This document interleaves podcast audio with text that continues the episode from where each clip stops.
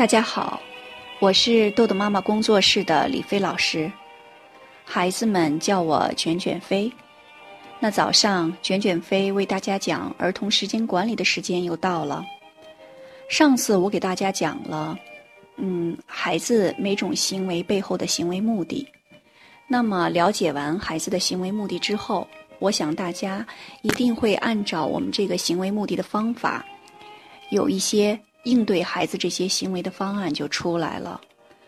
那么今天我要给大家讲的叫做，呃，我们要分解任务，如何分解任务，让孩子可以制定出适合他的这个时间表。那么在进行儿童时间管理的这段时间，很多家长呢，嗯，都告诉我说，孩子的这个任务很难完成，有的任务基本上定在那里。那孩子经常都是完不成的。那每次遇到这种情况呢，我就请家长要先看一看，这个任务量对于目前你的孩子是否是合适的任务量。那家长说，他要是不磨蹭、认真点儿，都可以完成。但是呢，我们一定要找到适合我们孩子现在这个状态。不是说一次两次他可以完成这个任务，那么这个任务就是合适的。如果你这个任务定在这儿，你发现这个孩子一星期没有一次可以完成，或者只有一次或者两次完成，那说明你这个任务就不合适。那么我们怎么样把它制定成可行性的任务呢？首先呢，我们这个任务要进行分解，我们可以把这个任务进行分解。那我会通过一个小故事，看看大家能够不能够去体会怎么样对任务进行分解。首先，一只新组装好的小钟放在了两只旧钟当中，两只旧钟滴答滴答，一分一秒的走着。其中的一只旧钟对小钟说：“来吧，你也该工作了。可是我有点担心。”你走完三千二百万次以后，恐怕便吃不消了。这个小钟一听，特别的吃惊，说：“天哪，三千二百万次，那么多次，要我做这么大的事儿，我办不到，办不到。”可是这时候，另一只旧钟就说了：“别听他胡说八道，不用害怕，你只要每秒滴答摆一下就行了。”啊，天下哪有这么简单的事情？小闹钟将信将疑，如果是这样，那我就试试吧。这样，小闹钟很轻松的每秒钟滴答摆了一下，不知不觉中，一年就过去了。一年的时间，小闹钟摆了三千二百万次。所以，呃，听到我这个故事，那我们家长就可以想象。我们现在时间表中孩子不能完成的空着的那项任务，就相当于我们告诉孩子你要摆三千二百万次。孩子一听到这个任务就觉得难度太大了，那么孩子呢，立刻就会对这个产生这种排斥的感觉，然后从心理上他就觉得我完成完成不了，我做不到。那当孩子心理上觉得自己完成不了、做不到、没有自信的时候，那他可能就真的没有办法去完成。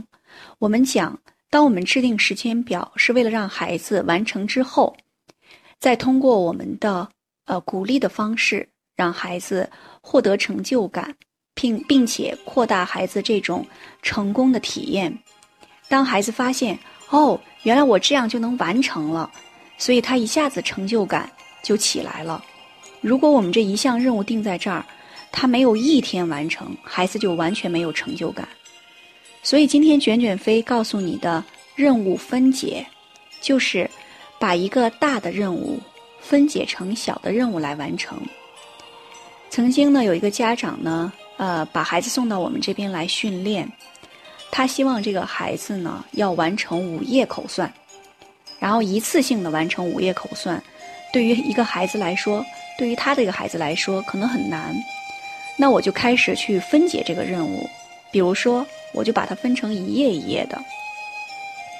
我跟这个孩子讲，那咱们就可以一页一页的去计时，看看你做完一页口算需要多长时间。后来我发现这孩子做一页口算仍然会有问题，他会在那儿各种各样的磨蹭，然后抠手啊、抠笔呀，怎么也完成不了。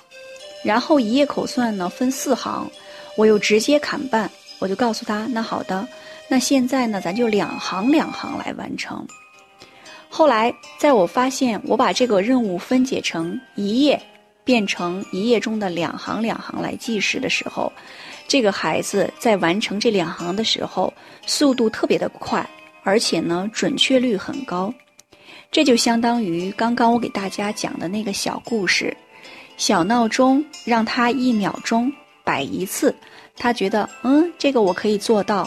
但是你要告诉他你总共要摆三千二百万次，他就会去觉得很难。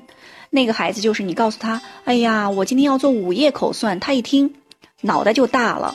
这个时候，他就完全的就没有心思再把这个精力放在作业上面，所以我们要主动的看到我们孩子他自己的点到底在哪里，我们怎么样把这个任务，呃划分，然后分解，分解到我们孩子现在可以承受的这个范围，这就是我们现在的叫做任务分解法。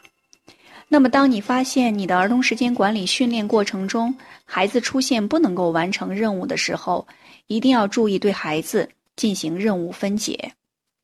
好，今天的内容就到这里结束了。